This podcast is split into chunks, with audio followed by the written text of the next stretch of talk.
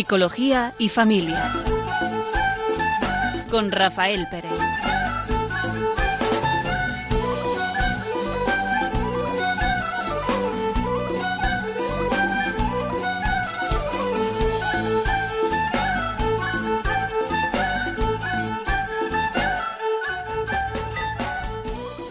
Buenas tardes. Comenzamos el programa de hoy, Psicología y Familia, y vamos a hablar de un tema que aparentemente no va a ser muy eh, atractivo y sin embargo necesario. Vamos a hablar sobre la renuncia en el matrimonio y vamos a estar con ustedes un rato. Raquel Talabán, buenas tardes. Y un servidor, Rafael Pérez. La renuncia en el matrimonio. Quisiéramos empezar con un pequeño cuento que nos, que nos sitúe, ¿no? Que nos, eh, de alguna forma, mm, de una forma así graciosa, pues a lo mejor nos puede ayudar. Dice así, había dos camioneros, dos camiones, perdón, pegados el uno al otro por su parte trasera, y un camionero con un pie en cada camión intentaba denodadamente mover un enorme cajón. Pasó por allí otro individuo que al ver la apurada situación del camionero se ofreció voluntariamente a ayudarle. Al cabo de más de media hora de inútiles esfuerzos, ambos estaban sudorosos y de un humor de mil demonios. Me temo que es inútil, dijo el voluntario sin resuello. Nunca conseguiremos sacarlo de este maldito camión. ¿Sacarlo? bramó el camionero. Santo Dios, yo no quiero sacarlo, quiero echarlo más adentro. Pues. Interesante este cuentito, ¿no? Que hemos buscado para hoy. Efectivamente, vamos a hablar de la renuncia, de la renuncia en la familia, y este cuento ilustra también pues un poco una perspectiva que le queremos dar al tema, que es pues cómo a veces con la mejor voluntad y pensando que hacemos un bien, si no cedemos ante el otro, pues podemos conseguir que la situación se complique mucho más. Porque en el fondo que él parece que hablar de renuncia es algo negativo, ¿no? Y sin embargo, mm, ¿acaso podremos elegir si no lleva implícito en ese elegir renunciar? Todo lo que hacemos, todo lo que elegimos, todo lo que decidimos, eh, descartamos otras opciones, ¿verdad? Es decir, yo creo que la renuncia está tan... Eh, va implícita en todos nuestros actos, ¿no? Eh, y parece como si fuera algo negativo, como si fuera una pérdida. Más que negativo, es incómodo. Como hemos comentado muchas veces, no estamos acostumbrados a renunciar. Es verdad que a la vez que hacemos una elección de algo, cuando elegimos cualquier cosa, hacer o no hacer una cosa, comprar algo, cogerlo, cambiar de situación, cada vez que tomamos una decisión, a la vez estamos renunciando a todas las otras decisiones. Pero como que es automático. La diferencia está en cuando esa renuncia es precisamente la decisión. Decidimos renunciar a algo. Es algo voluntario y eso lleva implícito pues una serie de matices. Pues ni es cómodo ni incómodo, es parte consustancial ¿no? de la elección. Creo que una libertad eh, es como con dos, dos aspectos, ¿no? Eh, libertad para y libertad de, ¿no? Una es que me habla de una dirección, ¿no? ¿Qué quiero hacer? Y otra es mm, de lo que quiero salir, de lo que no quiero hacer, ¿no? Pues yo creo que la renuncia es algo tan necesario que sin renuncia sería imposible vivir en cualquier aspecto de nuestras relaciones humanas. En un matrimonio, una familia, ¿cuánto tienen que renunciar los padres? ¿Cuánto tienen que renunciar los esposos entre ellos? Pues a muchas cosas tienen que renunciar, pero porque eligen, ¿no? Eligen renunciar porque eh, lo que deciden, lo que eligen, es mejor que lo que renuncian, ¿no? No podemos estar aquí y allí. No podemos eh, elegir un trabajo sin renunciar a otros, ¿no? Es decir, creo que es una, una, forma, ¿no? De, eh, ¿Acaso en el amor no hay renuncia? Yo elijo amar a mi esposa, por tanto, renuncio a cualquier otra mujer. ¿Mm? Es algo mm, que aparentemente suena como eh, si fuera una pérdida, pero no es una pérdida. Eh, yo creo que eso simplemente es porque a no ser Dios no podemos tener todo, ¿no? Sino que tenemos que renunciar a, a, algo, ¿no? Por elegir otra cosa que consideramos que es mejor. Renunciar a algo es elegir el bien mayor. Entonces, sopesando las diferentes opciones que tenemos, efectivamente, como en el caso del matrimonio, renuncias a todas las demás, porque realmente en este caso has elegido a la persona eh, más eh, interesante o más atractiva o la que piensas que va a ser el, eh, el compañero o la compañera perfecta para este viaje que es la vida y precisamente por eso pues decides elegir un bien, ¿no? Que al final es vincularte a, una sola cosa, de una forma voluntaria, sin eh, hacerlo con tristeza, sin hacerlo con la boca pequeña, sino como una forma de avanzar. Y sin embargo no estamos muy acostumbrados a renunciar. O creemos que, creemos que cada vez que renunciamos eh, es como si mm, eh, una parte de nosotros perdemos, ¿no? Se puede considerar que para amar Amar qué? Querer el bien del otro, ¿no? Pues querer el bien del otro quizá pasa por una renuncia que yo necesito hacer, ¿no? Para querer su bien.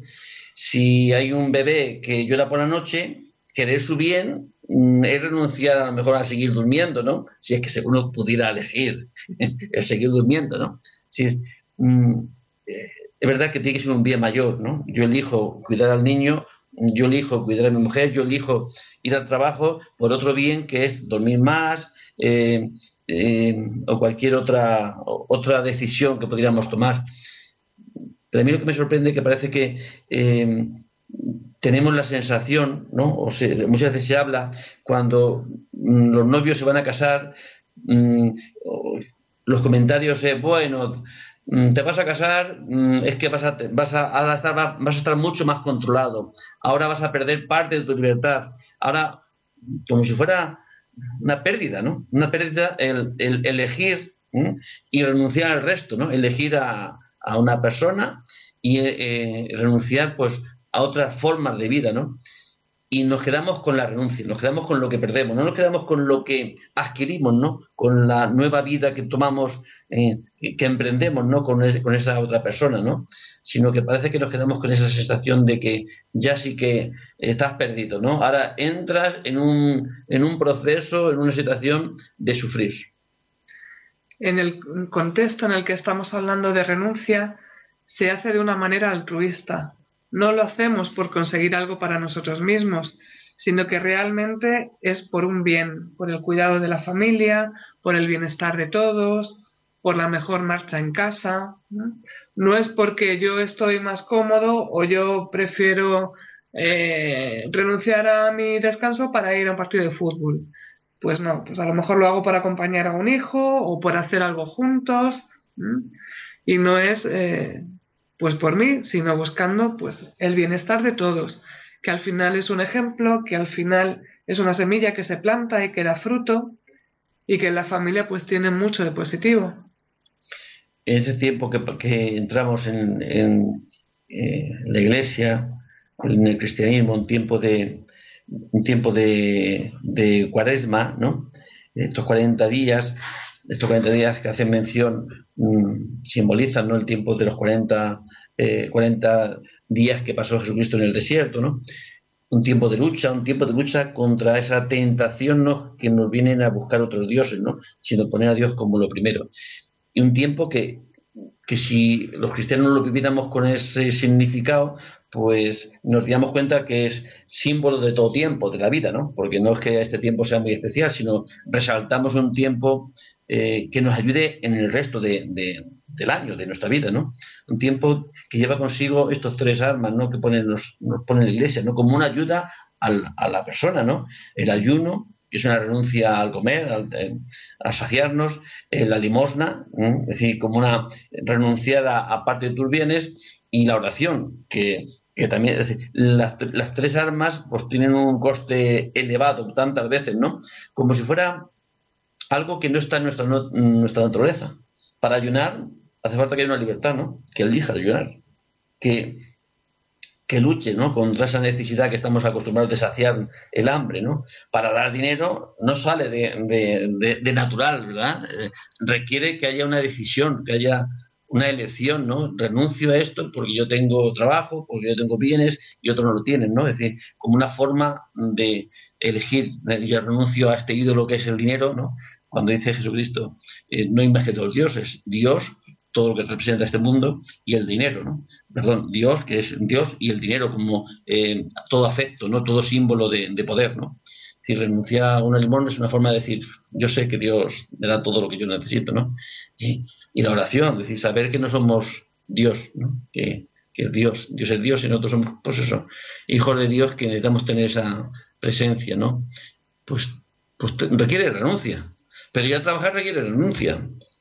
Pero es que hacer cualquier cosa requiere una renuncia, ¿no? Si no está durmiendo eh, tan plácidamente y de pronto le entran a decir pis, pues tiene que renunciar a seguir tan agostito y levantarse, porque más vale que se levante. Es decir, en todas nuestras acciones requiere que, en toda elección lleva una renuncia implícita.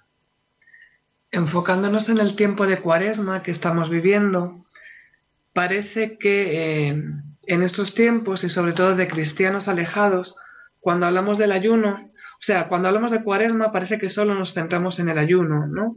y además en un ayuno, pues de no comer carne. Que si además no me gusta la carne, pues parece que estoy viviendo la cuaresma como el resto del tiempo, ¿no? No hay ningún cambio. Sin embargo, como bien decías, eh, tenemos tres armas para luchar eh, en estos momentos, que son el ayuno, el decidir renunciar a algo, la limosna, que puede ser, una vez que me quito algo, compartirlo con los demás, y la oración.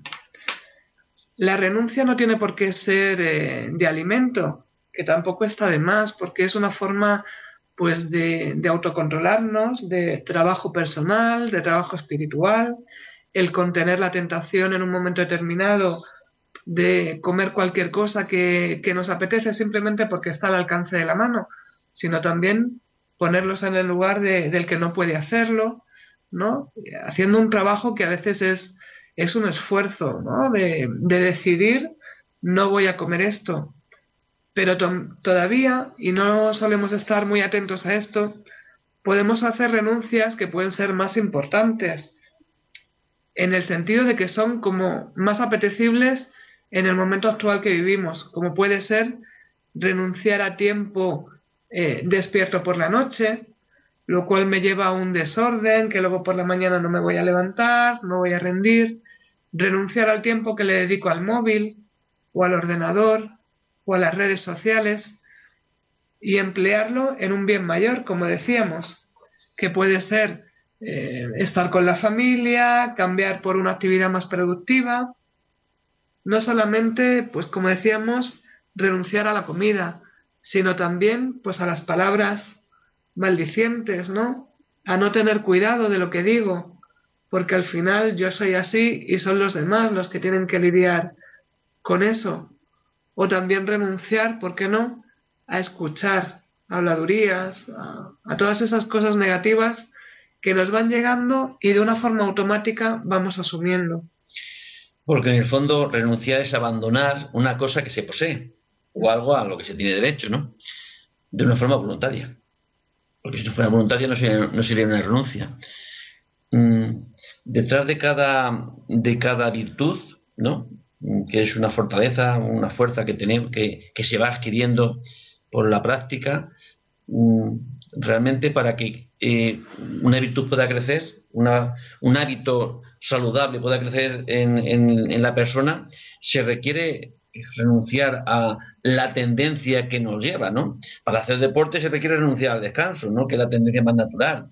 Eh, eh, para hacer muchas actividades se requiere renunciar a, mm, a otras tendencias que tenemos. Dice, todo, todo, todo pecado en el sentido religioso o toda debilidad en el sentido humano, mm, ¿por qué las tenemos? Porque no hay tendencia, ¿no? Hacia ellos, ¿no? Si tenemos tendencia a ser generosos, pues quizá nuestra tendencia a tener esta herida, ¿no? Provocada por eh, la aplicación, por el pecado, por la debilidad. Pues, ¿A qué tendemos? mm, pues a, nosotros mismos, ¿no? A darnos gusto. Dice, hay una, frase que dice San Pablo, que a mí me llama mucha atención, ¿no? Dice, em, el amor de Cristo nos apremia a pensar que si Cristo ha muerto, ha muerto para que los que viven no vivan para sí, sino para aquel que murió por nosotros, para Dios. Es decir, que es tan la condena que tenemos de, buscar, de buscarnos a nosotros mismos, que es una tendencia tan, tan enorme, tan fuerte, tan fuerte, tan fuerte, que mm, Dios ha tenido que morir por nosotros. Es decir, que no está en nosotros, es, decir, que es, algo que llevamos, es como una especie de eh, debilidad con la que nos moriríamos, ¿no? Si no hubiera eh, existido ¿no? esta salvación por parte de Jesucristo. ¿Eso es real? Y yo digo, jo, pues sí que es real, por lo menos en mí sí es real. No sé si en ti y en los que nos oyen, pero creo que es algo tan real, ¿no? Buscarnos a nosotros mismos, mm, estamos pendientes, hasta nuestra propia biología, ¿no? Nos, nos hace estar pendientes de nosotros. Si tengo frío, nadie me tiene que avisar. Enseguida estoy procurando abrigarme. Si tengo sed, mm, saciarme. Si tengo hambre, lo mismo, ¿no? Es decir, hay algo en nuestra propia naturaleza que busca ese equilibrio, ¿no? Eh, eh, es decir, que no, mm, eh, es como el centro de mi vida que es, pues mi cuerpo, es como, es como una especie de condena, ¿no? En este sentido, ¿no? ¿Y eso a qué me lleva? Pues a mirarme primero a mí y, al otro después. Si esa es nuestra, nuestra mm, naturaleza, pues, pues qué triste, ¿no? Qué triste que, estemos, que podamos vivir bajo esta esclavitud, ¿no? De no hacer aquello que, pensamos que es lo correcto, que es lo conveniente, que es lo bueno, aquel bien que podemos distinguir del mal, ¿no? Aquello que podemos elegir y sin embargo tenemos esta incapacidad, ¿no? De poder realizarlo, ¿no? Por eso mm, creo que una necesidad que también tenemos es que Dios esté presente, que Dios nos ayude a tener luz en nuestra existencia para poder... si no tenemos luz, ¿qué podemos hacer? Si yo no veo que el otro existe y el otro sufre y no tengo esta empatía por lo que al otro le pasa, ¿qué voy a hacer? Pues buscarme a mí mismo, ¿no? Y el otro, pues bueno, pues, pues no es que le quiera mal, pero, pero bueno, pues no, entra dentro de mi interés. Pero esto no solamente pasa en la sociedad, pasa en las propias familias. Tantas veces, ¿acaso uno que está sufriendo mucho puede ser consciente del sufrimiento del otro? No, no puede ser consciente. Salvo pues que tenga esta gracia, ¿no? La gracia de que Dios le ilumine y decir, tú sufres, ¿no? Pero es que tú también sufre. Y, y muchas veces nuestra mayor complacencia, mayor bienestar es hacer aquello que uno en conciencia mm, sabe que es lo correcto, lo bueno, que es amar, que es amar, que es amar. Y haciendo esto, pues fácilmente nuestra vida sería de otra forma, ¿no? Sería más plena. Efectivamente. Lo que pasa es que eh, la tendencia habitual, como bien decías antes, es hacia el ombligo de cada uno. A que siento, que experimento, que me apetece. Incluso hay anuncios de publicidad ¿no? que te invitan a dedicarte a ti mismo, porque parece que no dedicamos suficientemente tiempo a mirarnos hacia adentro. Para ver al otro hay que abrir el ojo, y es una decisión, ¿no? El decir, bueno, voy a dejar de, mirar a ver cómo estoy yo y qué me apetece y, cuáles son mis prioridades, voy a ver lo primero a quién tengo al lado, que muchas veces nos acostumbramos a, tener bultos y trozos de carne y no nos preocupamos de, quién es la persona que tenemos a nuestro lado. Y luego intentar ver, eh, bueno, pues si le está pasando algo, ¿no? Si hay algo que yo puedo hacer pues por facilitarle un poquito la existencia. Por eso es esa necesidad de salir de nosotros mismos, ¿no? Porque el amor siempre eh, requiere, mm, el amor va dirigido a, ¿no? como la trascendencia. Trascenderse es salir fuera, ir hacia, ¿no? y el otro es el otro, y el amor solamente puede ser el otro, y en la medida que ames, en la medida que tú también recibes, ¿no? Como, como consecuencia quizá esto no, nos, nos han educado, no, nos han enseñado, no lo hemos vivido así, ¿no? Que la gran parte de nuestro bienestar, de nuestra eh, plenitud en nuestra vida, eh, es, amando, es amando. Y esperamos, creo que eh, podemos comenzar un camino para poder hacer este trabajo, ¿no? De aprender a amar, ¿no? Y vamos a hacer un, pequeño descanso que puedan pensar nuestros oyentes sobre este tema.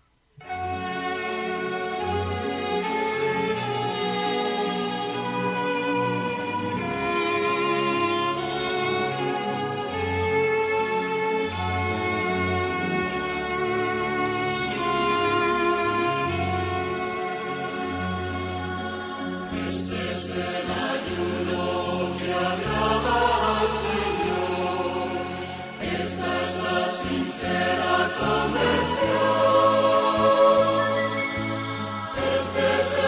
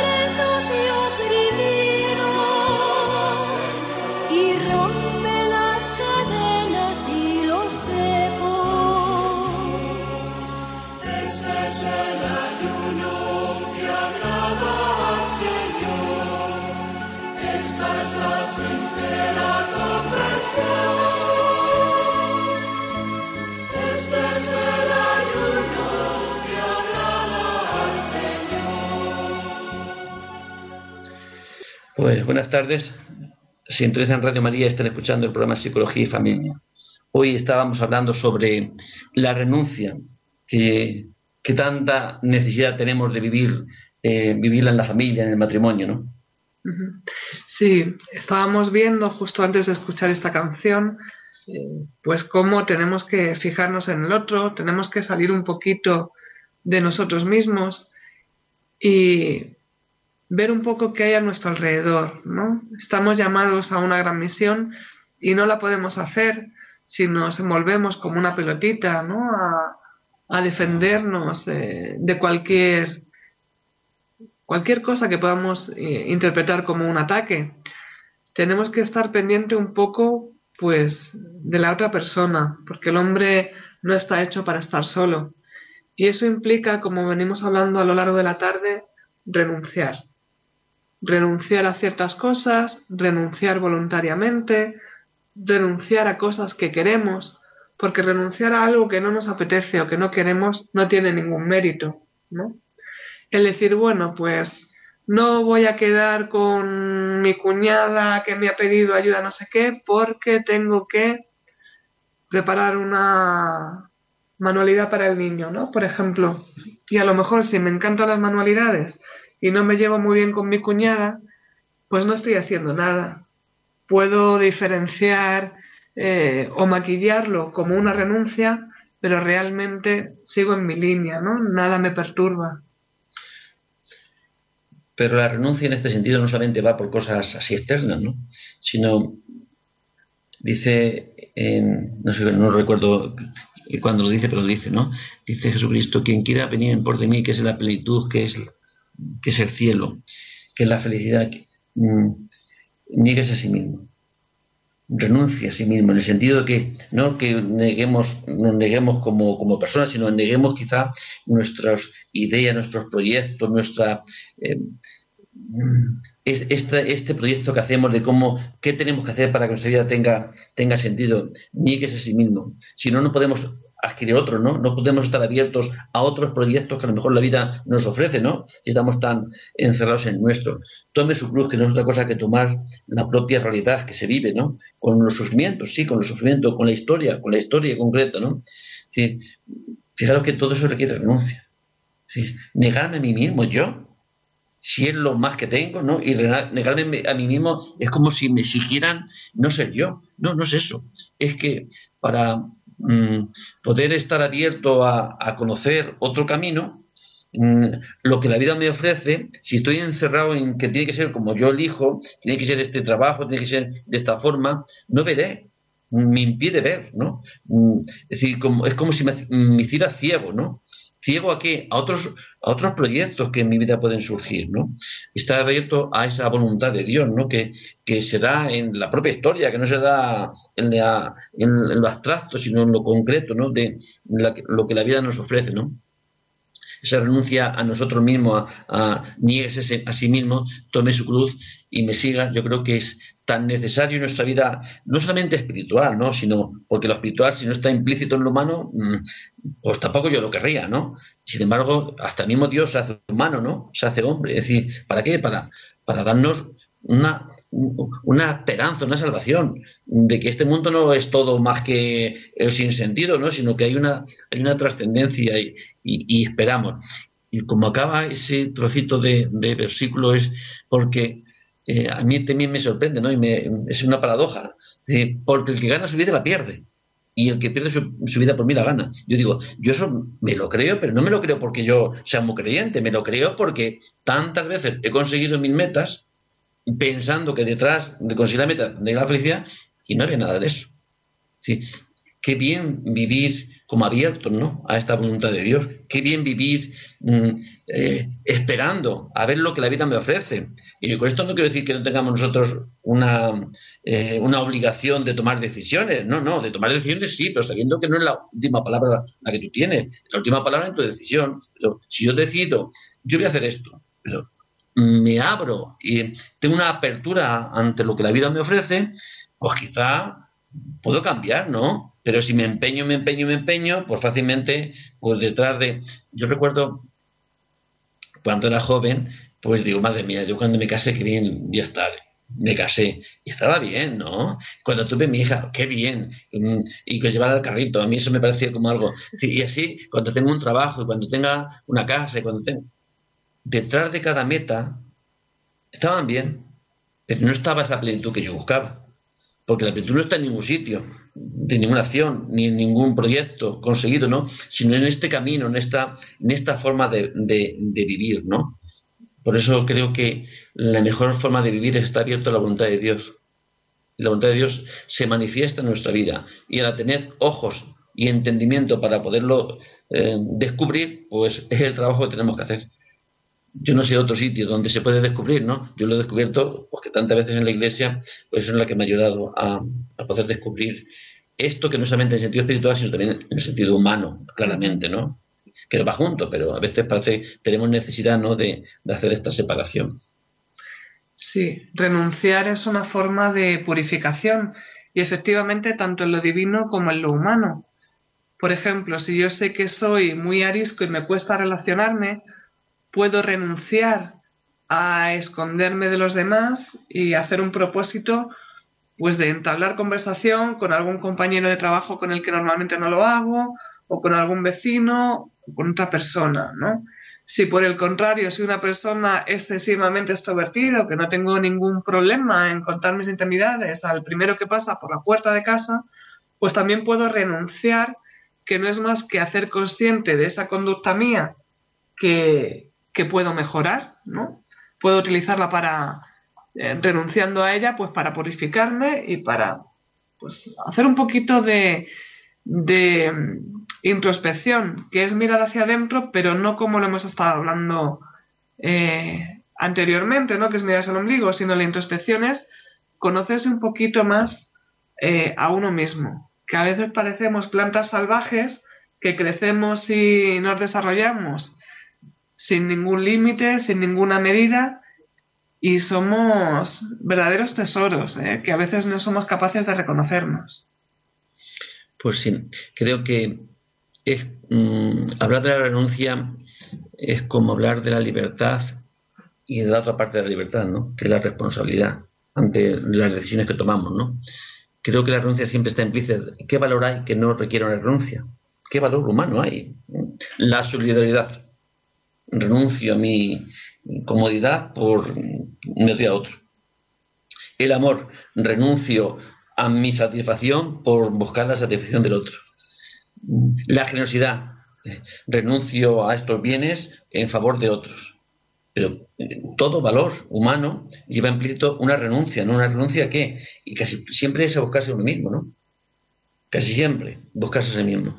Si yo elijo, si podríamos elegir de esta forma así voluntaria, ¿no? Yo elijo estar alegre, ¿no? Mm, pues tengo que renunciar a, mi angustia, a mi tristeza. Acá, eso no lo podemos hacer de una forma podemos buscar, ¿no? Tener a disposición, necesito salir de la tristeza, necesito salir de la preocupación, necesito vivir como con más esperanza. Claro, eso es un propósito. Quizá eh, siempre nuestra disposición en todos los problemas que podamos tener, creo que es lo que está en nosotros, ¿no? Tener disposición. Quiero esto. Es verdad que no está en mi mano conseguirlo de una forma directa, pero quizá nunca lo conseguirá si no hay una disposición si no hay una intención de buscarlo, ¿no? Porque ya sabes que intención sin acción es pura ilusión, ¿no?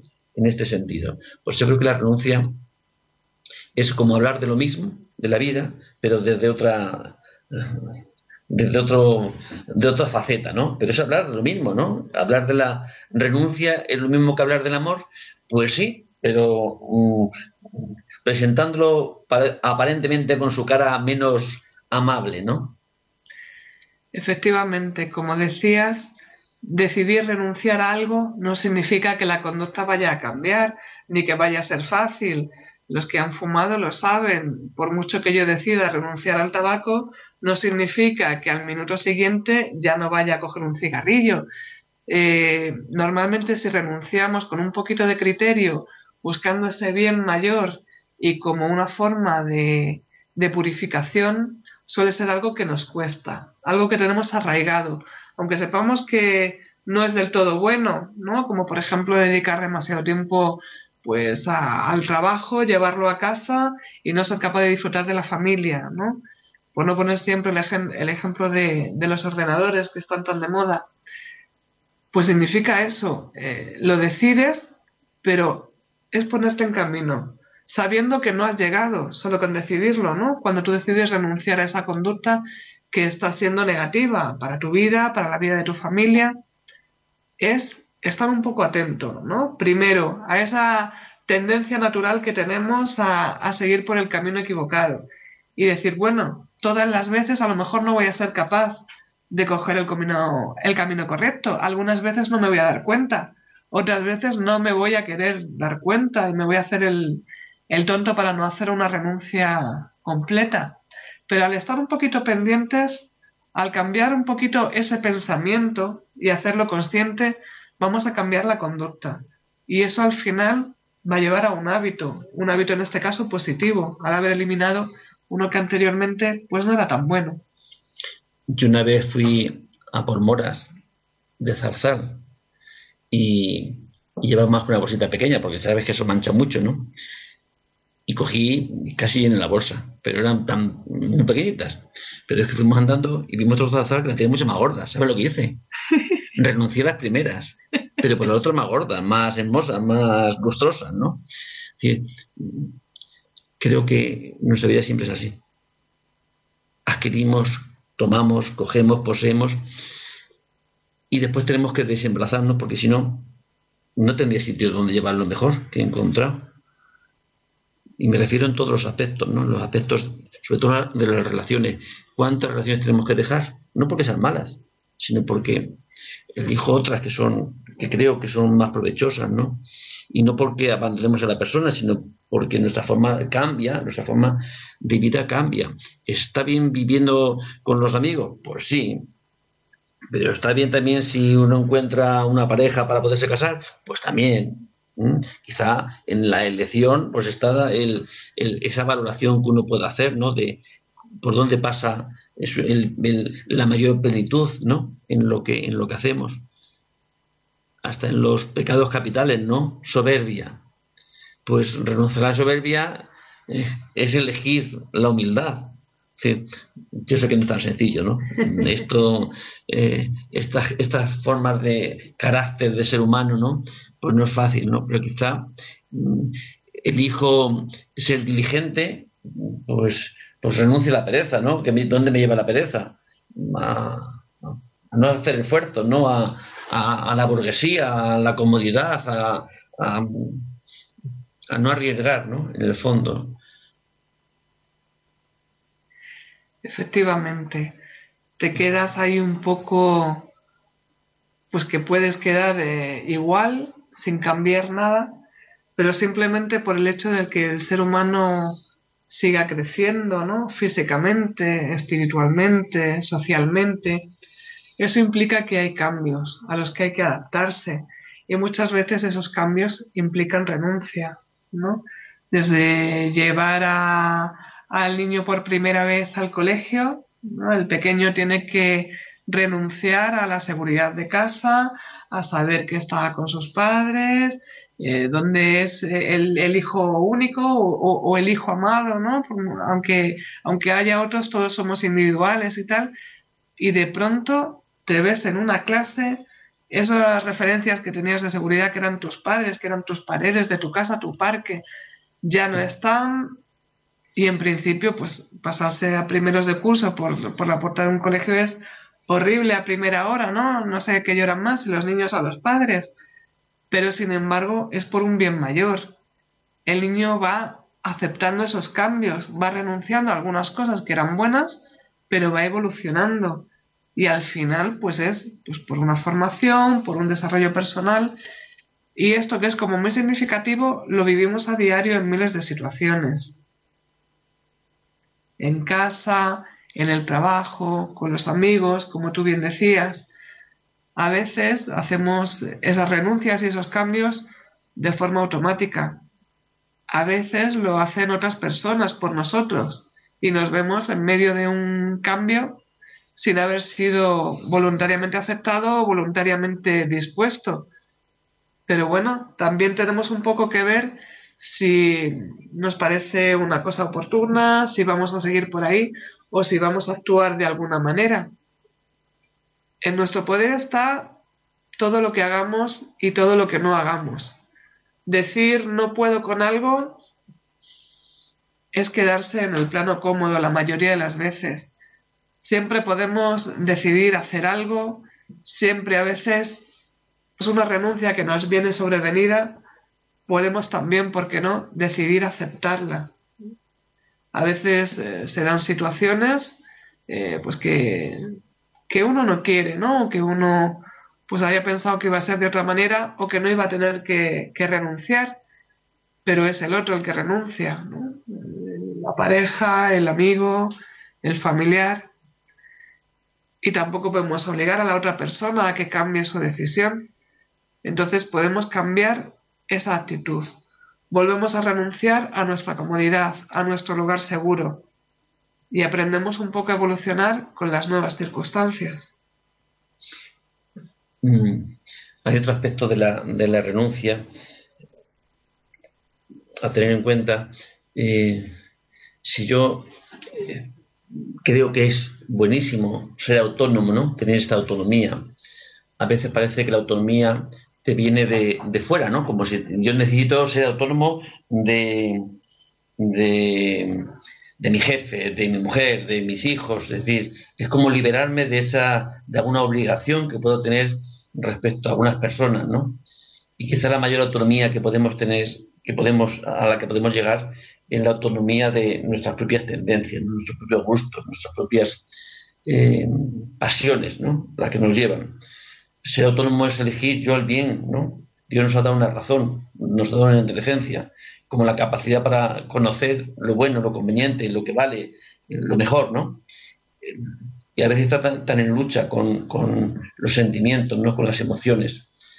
Creo que ese combate mm, le va a haber siempre, esa inteligencia emocional que necesitamos tener, ¿no? Saber, eh, eh, saber realmente que a veces mis tendencias, mis gustos, mis pasiones, mis afectos, pues, mis emociones, pues no siempre, es lo que me mueve, ¿no? Es lo que, lo que me mueve a, hacia, ¿no? Mm, y necesito saber que me mueve hacia, pero para eso también tengo la razón, ¿no? Para decir, hay algo que me mueve hacia esto, ¿no? Hacia este bien, que a veces son bienes reales, ¿no? Eh, pero no son los bienes mejores los que, porque elegir ese bien a lo mejor renuncias a otro bien, o pierdes otro más grande como consecuencia de. Y quizá hemos ajustado, ¿no? hemos ajustado libertad con dejarnos llevar por nuestras emociones, por nuestros sentimientos. Y mm, identificamos una vida auténtica con una vida eh, donde hago lo que me apetece, lo que quiero, lo que siento, decimos muchas veces. Y está muy lejos ¿no? de, tener autonomía, autonomía sobre todo de, no desde fuera, no, no de las obligaciones que fuera nos, nos imponen, ¿no? que viene marcada, sino esa autonomía de mis propias tendencias, mis pasiones, ¿no? creo que mucho más fuerte y nos lleva tantas veces y vivimos constantemente bajo ella, ¿no? esa autonomía que, mm, que necesitamos y no podemos llegar a ser personas autónomas, tener este control sobre nosotros mismos, esa decisión sobre nosotros mismos, si no somos conscientes. Socialmente hemos ido aprendiendo que una persona libre y autónoma es la que no tiene un lazo eh, de pareja porque tu mujer te controla, porque tu marido también, la que la persona que no acepta la autoridad de sus padres porque es eh, eh, una forma de estar subyugado y no ser libre y tener que cumplir unos requisitos, ¿no? El jefe cuando me exige cosas siempre eh, pues está como muy extendido decir eh, claro, es que mi jefe abusa de mí porque me pide, a veces me pide que trabaje, ¿no? ¿Qué menos me va a pedir mi jefe? Bueno, pues todo eso está como muy mal visto, hay que ser libre atendiendo a no tengo ataduras, a veces como si no tuviera familia ni amigos, sino simplemente viviendo el momento, ¿no? Lo que me apetece en este momento sin pensar mucho más. Y sin embargo la libertad realmente viene muy supeditada a lo que decidimos, a lo que decidimos hacer y a lo que decidimos renunciar. Pues vamos a dejarlo aquí para luego continuar y que así nuestros oyentes puedan reflexionar sobre este, estas cuestiones. Trabajamos como dos locomotoras a todo vapor y olvidamos que el amor es más fuerte que el dolor que envenena la razón. Oh, somos víctimas así de nuestra propia tonta creación y olvidamos que el amor es más fuerte que el dolor de una llaga en tu interior. Dos hermanos ya no se deben pelear. Es momento de recapacitar.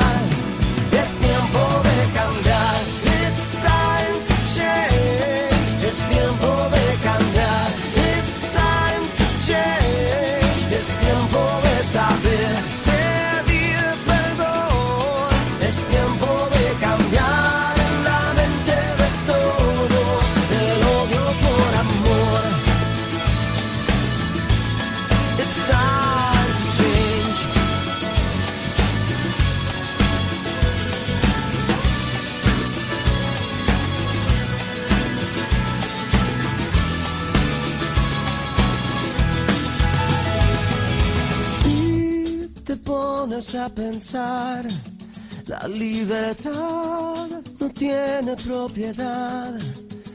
Pues buenas tardes, sintonía en Radio María.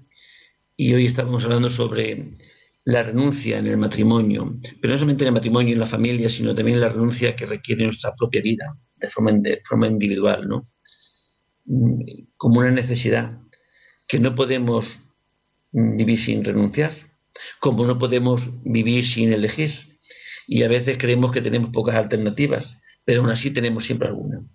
Si no la podemos ejercer mm, como acciones externas, hay una que siempre podemos elegir, que es nuestra eh, este aspecto interno, ¿no? Es decir, yo elijo eh, no tener esperanza, yo elijo no aceptar esto, yo no quiero, es decir, que esto no siempre lo manifestamos verbalmente, ¿no? Si a veces eh, interiormente, ¿no?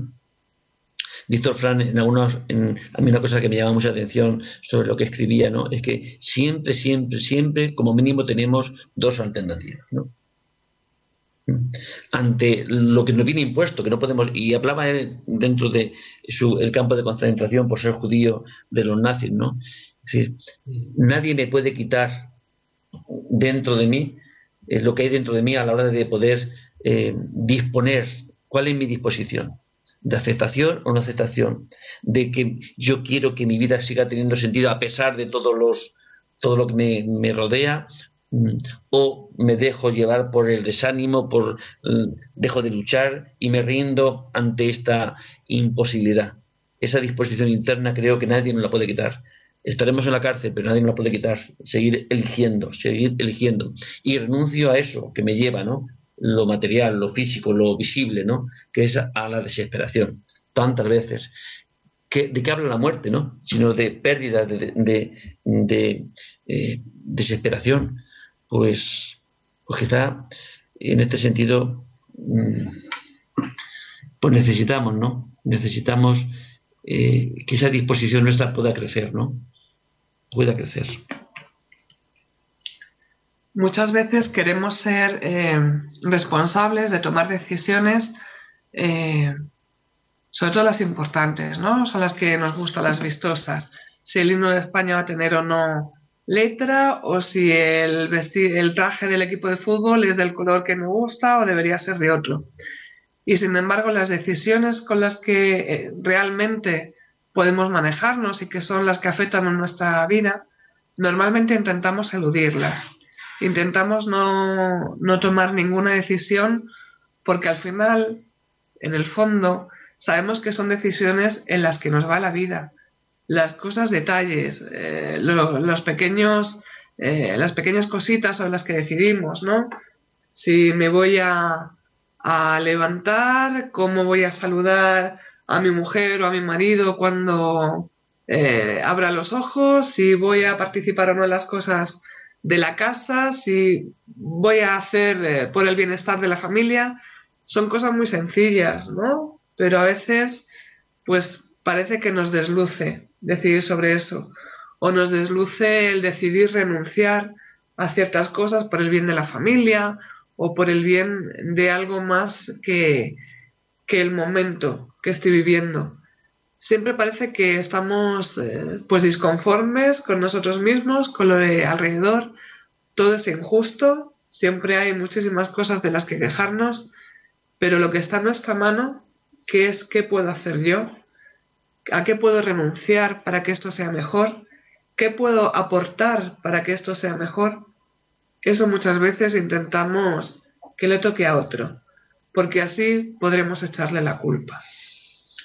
Yo una vez me hago una pregunta. Eh, una vez escuchaba, eh, creo que en el sentido religioso, ¿no? cuando en la penitencia, digo en la confesión, pues es, yo soy bastante consciente ¿no? de lo que hago. ¿no? de las cosas que hago mal, me refiero, ¿no? Esos pecados de acción, ¿no? He hecho esto, he hecho lo otro, he hecho lo otro. Sin embargo, soy poco consciente de los pecados de omisión. Me tengo que plantar y decir, ¿qué bienes puedo hacer que no hago? ¿Qué acciones eh, que no renuncio a hacer? Porque hacerlas supone un coste, ¿no? Y a lo mejor no soy muy consciente. De eso soy bastante inconsciente, ¿no? ¿Qué bienes podría hacer, ¿no? Mm, porque las dos opciones, ¿qué puedo hacer para que mi matrimonio vaya mejor, para que mi familia vaya mejor, para que mis hijos vayan mejor? ¿verdad? Eso quizá somos conscientes. ¿O qué puedo dejar de hacer? Esa pregunta que nos podíamos plantear, ¿qué podía dejar de hacer en, mi matrimonio, en mi familia, en mi vida, ¿eh? en mi vida, que mm, me está impidiendo conseguir bienes, ¿no? Tanto el planteamiento primero es mucho más eh, fácil, ¿no? Pero el otro planteamiento quizá nos cueste un poco más, pero es tan necesario como el primero. ¿Qué puedo dejar de hacer para que mi matrimonio vaya mejor? Para que la relación con mi hijo sea más auténtica, más sincera. Para que mi vida, ¿qué puedo dejar de hacer en mis actividades individuales que me traigan bienes, mayor bien? pues no siempre tenemos esa capacidad de pararnos. Y necesitamos pararnos, La vida no va a parar a la fuerza. Los acontecimientos no van a parar. Y a veces nos van a dejar perdidos, sin, eh, como mareados, ¿no? Sin saber qué hacer. Pues antes de que la vida nos pare, que los acontecimientos nos, nos tengan que parar, porque no sepamos cómo responder, porque sean difíciles, porque tantas veces la vida no es fácil, ¿no? Pues, ¿por qué no nos, no nos paramos y nos preguntemos, ¿qué podría hacer en mi vida para que cambiara? Para que tuviera otro sentido más pleno, más auténtico, más real, que me lleve a conseguir mejores resultados, mayores bienes, tanto personales como mm, a los que me rodean, ¿no? Y podríamos descubrir quizás muchas cosas. ¿Qué he hecho hoy? No hace falta remontarse al pasado lejano, ¿no? sino al pasado reciente. ¿Qué he hecho hoy para que yo esté triste? ¿Qué he hecho hoy para que no esté bien con mi mujer, con mi marido? ¿Qué he hecho hoy para que mi relación con mi hijo no esté bien? ¿Qué he hecho hoy para no conseguir estas metas que, que, que tenía proyectadas? ¿Qué he hecho en el trabajo para que no me consideren? Perdón. Eh, y quizá eso nos llevaría a descubrir, ¿no? A descubrir eh, que nuestra vida está también, Dios la ha puesto en nuestras manos y podemos hacer mucho, porque Dios nos la ha puesto como administradores mm, de nuestra propia vida. Siempre es más fácil ver qué es lo que hace o lo que no hace el otro mal, ¿no? Si mi hijo no saliera tanto no saliera hasta tan tarde, estaría mucho mejor en casa. Si mi pareja no estuviera todo el día con el teléfono, podría prestarme más atención. Pero es verdad que, esas omisiones que nosotros dejamos de hacer, ¿no? todo aquello que dejamos de hacer, eh, nos cuesta pues un poquito verlo, porque es más fácil ver dónde nos equivocamos cuando actuamos. Pero dónde nos equivocamos cuando no actuamos, haciendo un ejercicio de humildad, podemos preguntarle al otro, precisamente por eso, porque es más fácil verlo desde fuera. Pero hay que estar también abierto a la respuesta. Yo no puedo preguntarle a, a mi hijo, a mi padre, a mi marido, a mi mujer, a mi hermano, oye, ¿qué, qué podría hacer yo, no? O, qué estoy dejando de hacer que... ¿O qué podría dejar de hacer? Claro, para que esta relación fuera mejor, ¿no? O, o en este problema que estamos metidos, ¿qué puedo cambiar? Y sin embargo, muchas veces no tenemos esa apertura. Pues deja de tener tantos ruidos, deja de correr tanto, deja de, de ir tan deprisa donde vas, párate, ¿verdad? Eso sí parece como si fuera una pérdida de tiempo, pararse. Por eso la oración tantas veces eh, nos hace relativizar, ¿no? La importancia de nuestras acciones. Tómate un tiempo, mm, entra dentro de ti, date cuenta cómo estás, date cuenta de tus miedos, tus temores, tus fracasos, date cuenta de, eh, de cómo te encuentras, ¿no? Y sobre todo, date cuenta qué es lo que puedo dejar de hacer, qué es lo que puedo cambiar y qué es lo que puedo empezar a hacer, ¿no? Como acciones que nos lleven a conseguir estos bienes, ¿no? Deseables en nuestra vida, estas metas que fácilmente mm, sean buenas, ¿no? Porque como el hombre tiene claridad de conocer el bien, eso tiene mucha facilidad de conocer el bien. No tanto de realizarlo, pero de conocerlo sí, ¿no? Y si tenemos cerca eh, a Dios, pues también de realizarlo, ¿no? Porque nos lo permita Él. Pues llegado a este momento, Rafa, creo que bueno, hemos dejado bastante material para eh, que los oyentes puedan reflexionarlo durante esta semana. Sí, creo que sí. Mm, Que una parte de poder pararnos para mm, reflexionar sobre nuestra vida, qué hacer, qué dejar de hacer y qué cambiar, creo que puede ser un trabajo estupendísimo. Pues buenas tardes y hasta, hasta otro el próximo martes. Que tengan una buena semana.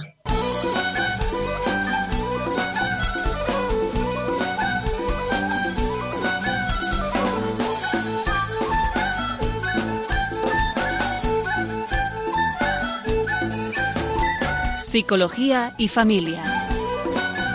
Con Rafael Pérez.